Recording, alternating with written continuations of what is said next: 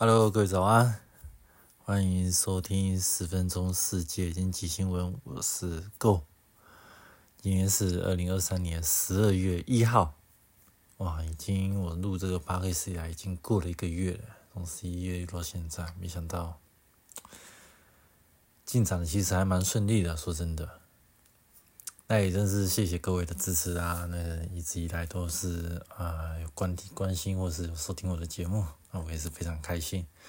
那接下来我也是会继续呢去吸收更多的知识，看更多的书，然后可以跟继续跟大家分享一下更优质的内容。那就去加油吧！OK，那我们来到今天这个标题啊，英国城市破产。那欧洲房地产巨头倒闭，这个高利率还能撑多久呢？是，我们第一开始的标题就是一定是非常的耸动。来，我们那个十一月二十九号的时候呢，这个英国有一个城市叫诺丁汉，它宣布了这个事实上的这个破产。那什么叫做事实上的破产呢？因为根据英国的法律，它是规定说日英国的那个地方政府是没有办法进行破产的，所以它这个部分的话，它等同是事实上虽然呃法律上虽然不够，没有没有所谓破产这一回事，呃地方政府没有所谓破产这一回事，但是实际上它已经跟事实上的破产已经差不多了，就是它钱已经付不出来这种情况。那这个诺丁汉。诺丁汉市呢，它是根据日那个英国的这个一九八八年所制定的这个地方政府财政法，那里面的那个第一百一十四条里面的这个规定啊，发布这个公开通知，那就跟他们市民就通知说，接下来我们这个市政府我们就停止啊这个法律规定的这个服务以外的所有支出，我们要停止做一个发放或者是做一个啊。也是支付的一个动作，或者是所有的支出全部都把它砍掉，除了这个非规定规定以外这些东西。那然后这还要必须在这个公开之后的这个二十一天之内要召开特别会议，特别会议，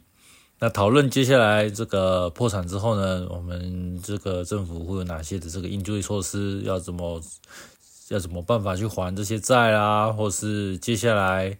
呃，政府会有哪些的这个呃预算是不是要做调整啊？或者是有哪些费用是可以优先可以先继续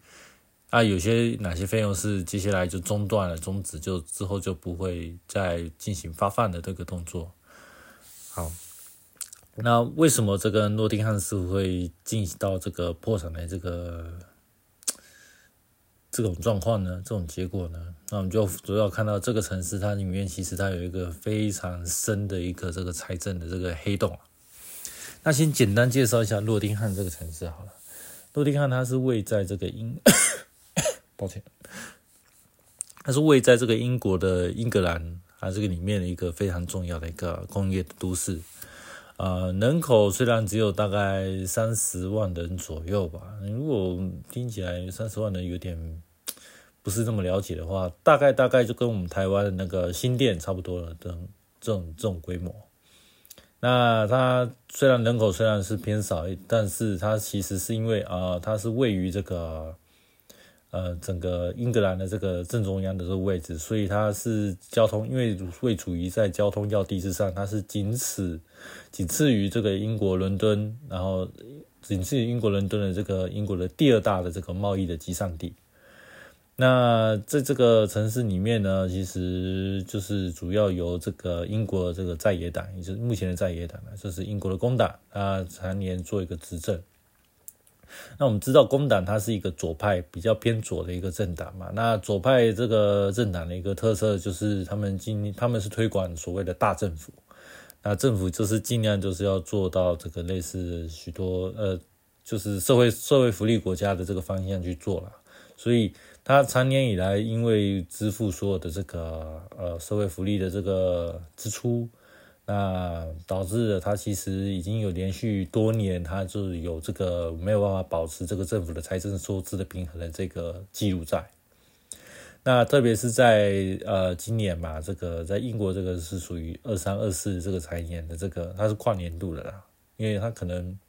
英国的财年跟我们一般的这种一月开始的不一样，那几年开始我忘记了，反正它这个财年度是从呃一部分的二三年跟一部分二四年合在一起，变成这个这个会计年度的这个这个财年度，啊，这不是重点。那这个二三二四年的这个财政支出呢，其实它已经超出了这个当初的预算了，这个已经超支了大概两千三百万英镑。那这个超支的部分呢，其中百分之九十一啊，基本上绝大部分呢，就等于是全部了，是用在所谓的这个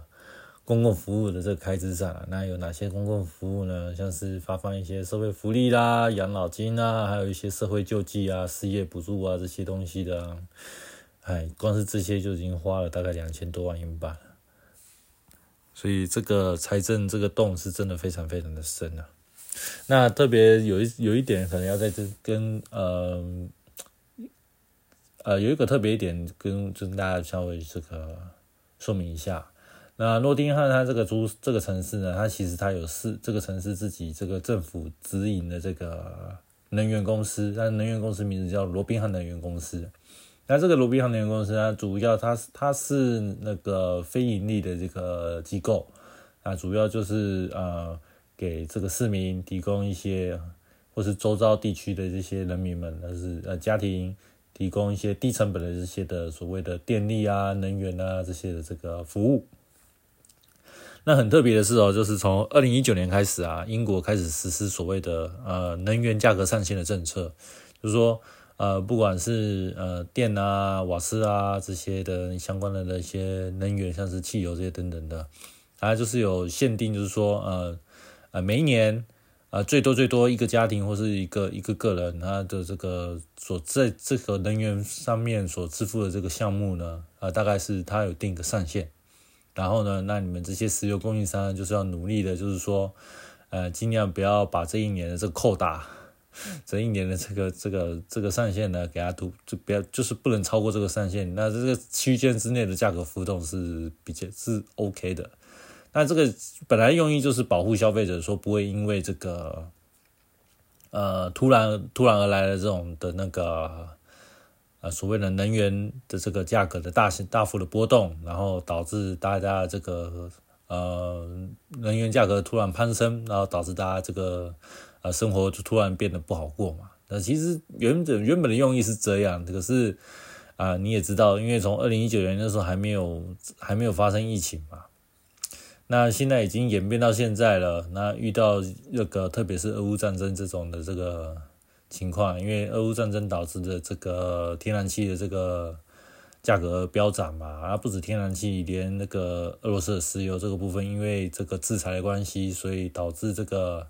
大家就不用，大家就不想，就没有去跟，就不去跟那个俄罗斯买石油了嘛，那就转往去买比较，呃，就是以往就是话就是，嗯，就是因为俄罗斯比较近，离欧洲比较近，所以在运输成本上会比较相关的便宜。可是你现在要绕到别的地方去，你可能跟美国买，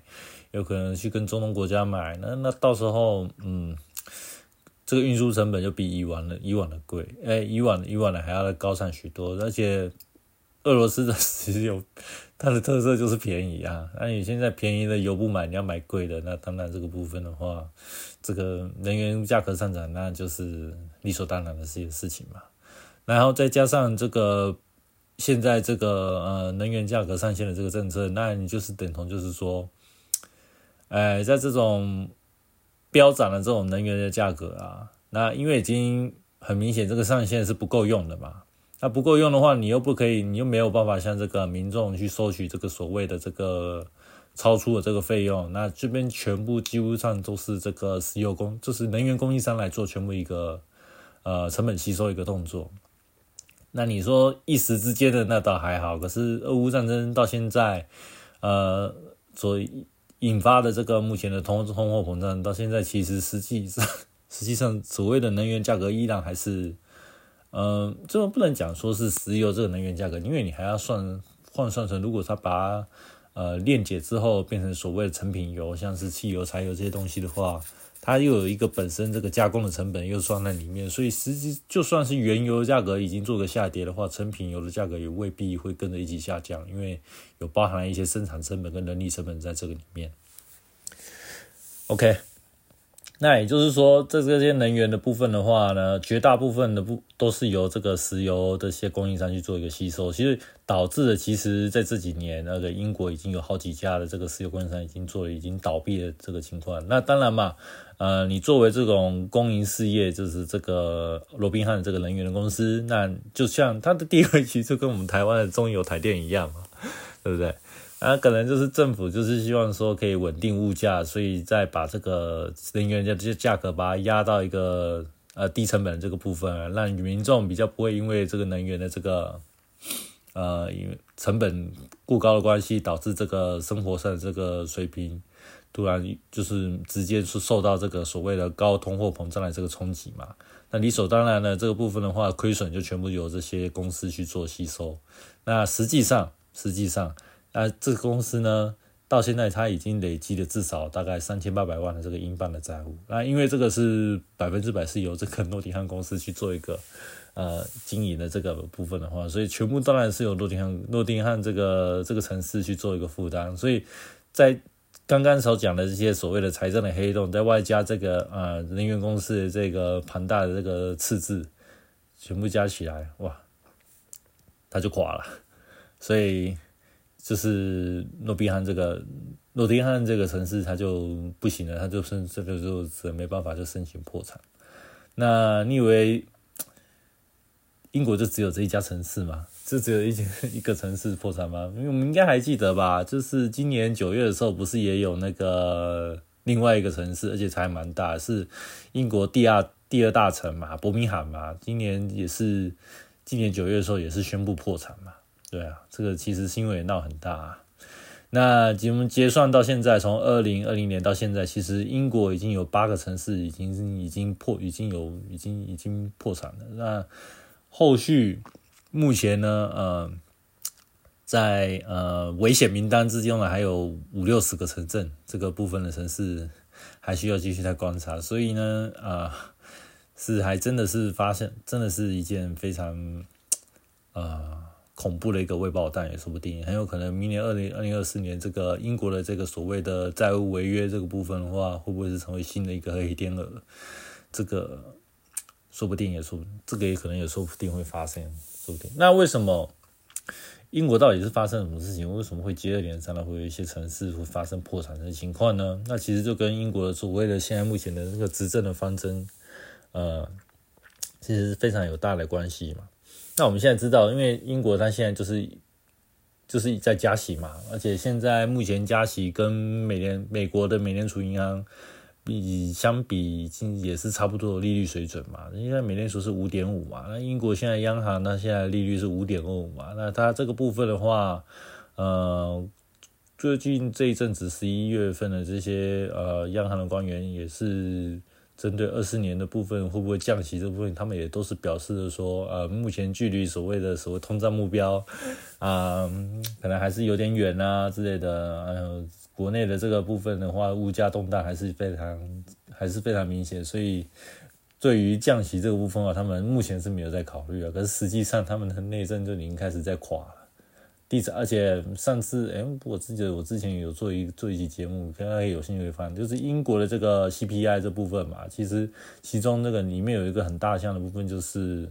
啊，房地产这个部分已经开始在做，十月份的时候已经开始在做一个崩跌的一个情况了。那接下来十一、十二月的部分，这房地产这个经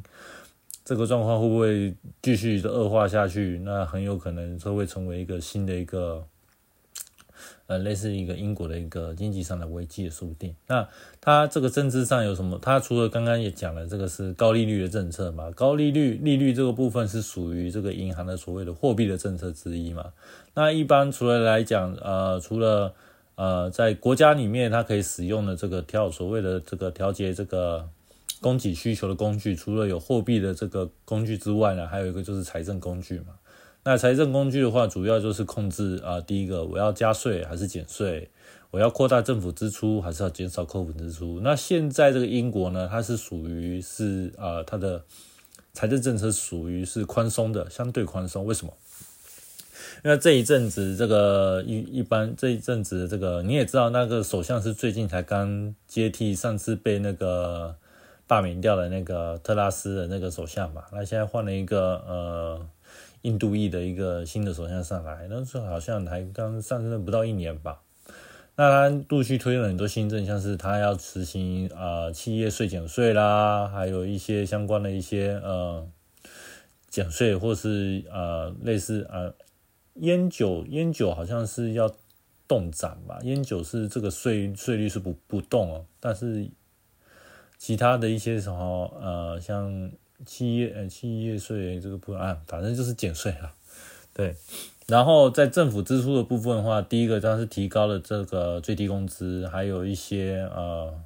啊增加这个养老金的发放啊之类的这些福利的政策。那你想嘛，不论是减税，不论是扩大政府支出，那不管是所谓的发放社会福利等等，怎么看都像是在做一个财政宽松的一个政策。然后你货币货币政策是采用紧缩的这个。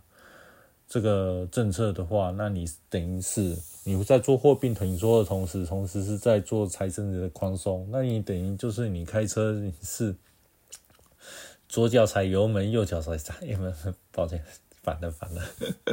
左脚踩刹车，右脚踩油门，这种那种感觉，你这样子两边的效果互相做抵消，你怎么可能你怎么可能不会出问题呢？那在这种情况，呃，一般如果说遇上这种。货币紧缩，然后同时又遇到财政宽松的话，那会从发生什么样的状况？第一个，财政宽松，因为你这个降低税收，你扩大政府支出，那你想象的，你的政府的支出会不断的扩大，你的税收会没办法去 cover 掉政府的支出，那你是不是负债？政府就会负债，政府负债那当然没办法嘛，那你就要去做一个举债，去做一发发放新的国债这个部分嘛。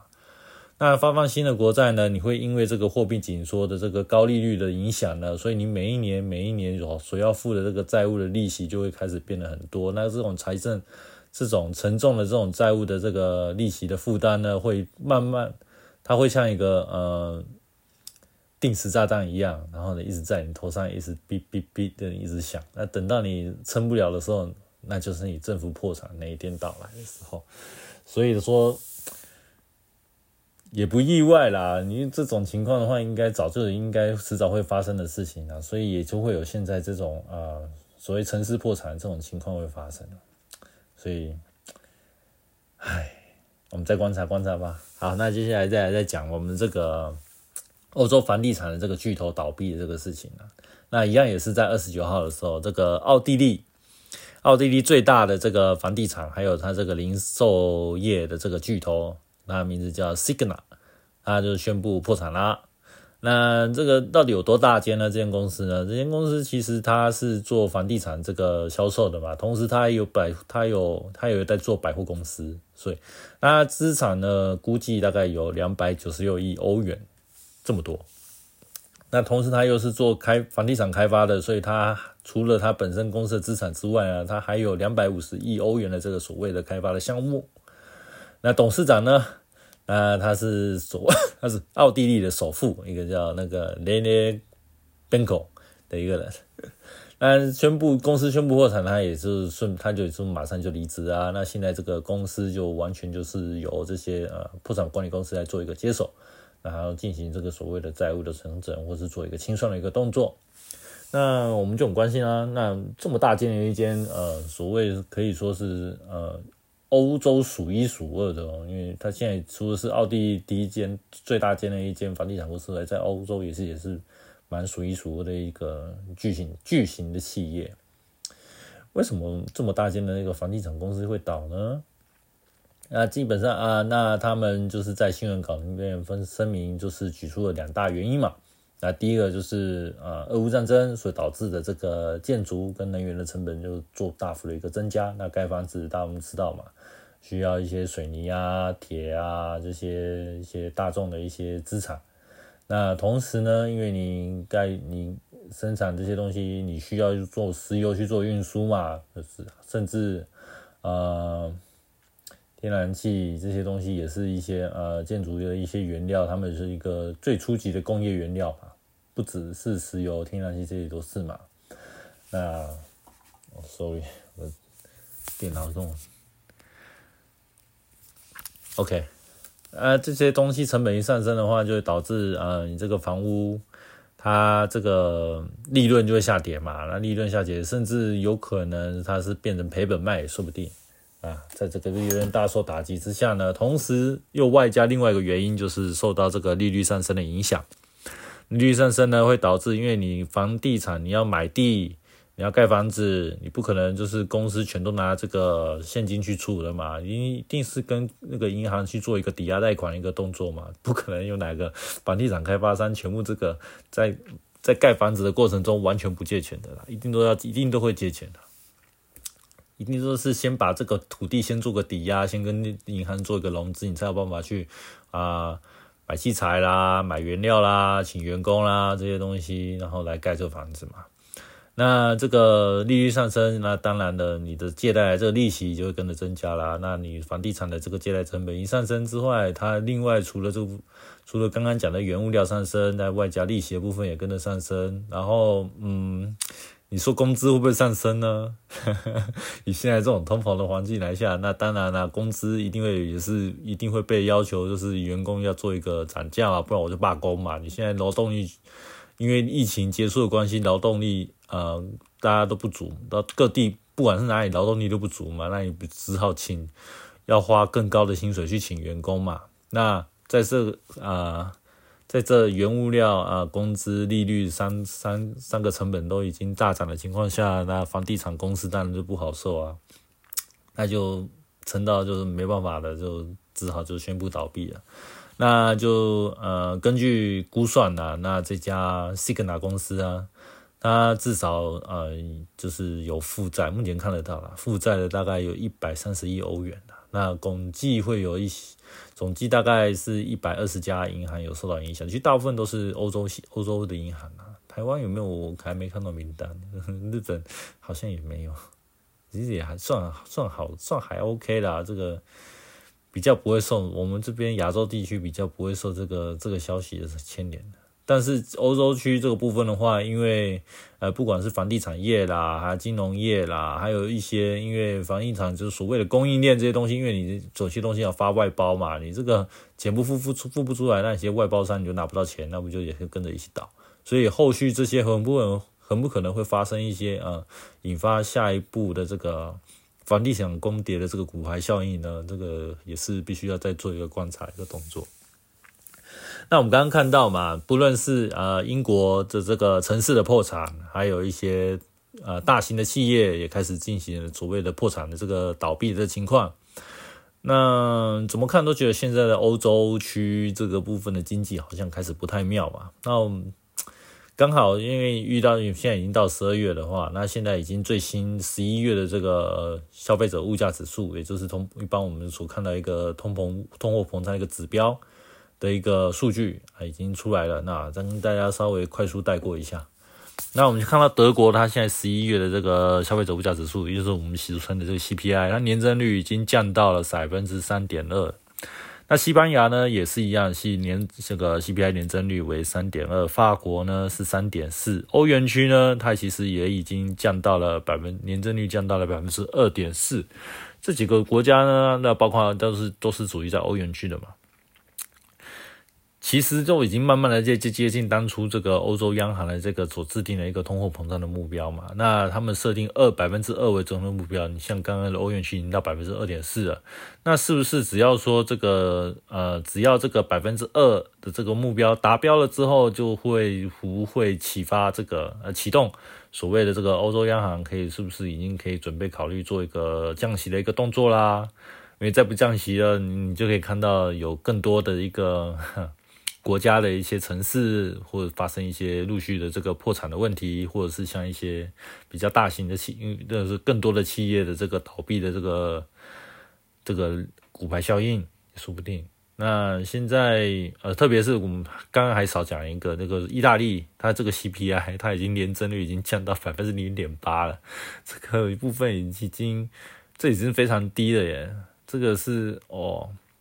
我觉得如果这再持续下去的话，意大利会被打强制打成通缩也说不定，这是是非常可怕的一件事情。所以高利率真的有办法可以撑得了这么久吗？我个人是持一个一个非常存到一个非常大的一个问号啦。虽然现在目前欧洲的央行跟各个啊英国央行就反正做欧洲区的这些央行，他们其实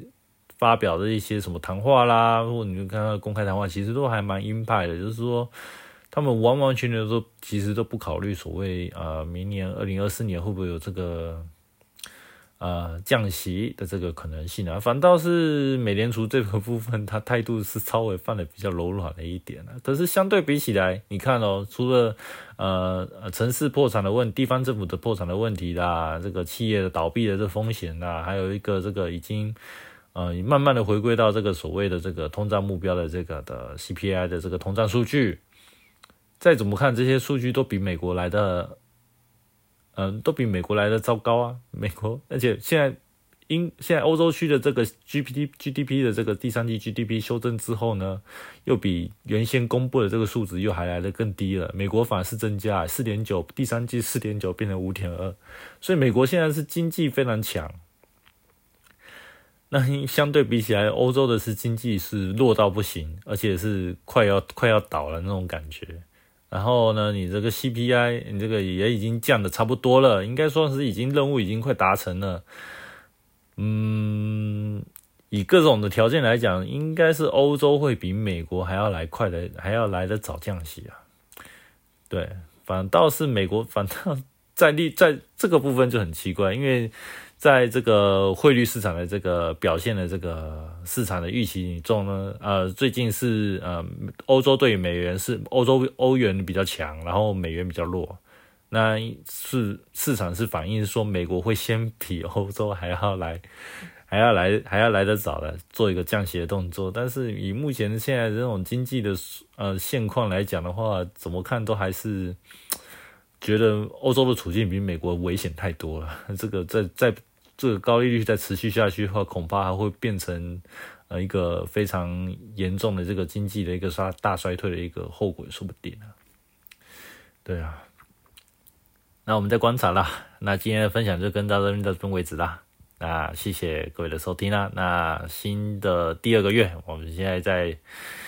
就继续呃分享给大家一些嗯更优质。更好的一个新闻内容，那就下次再见了，拜拜。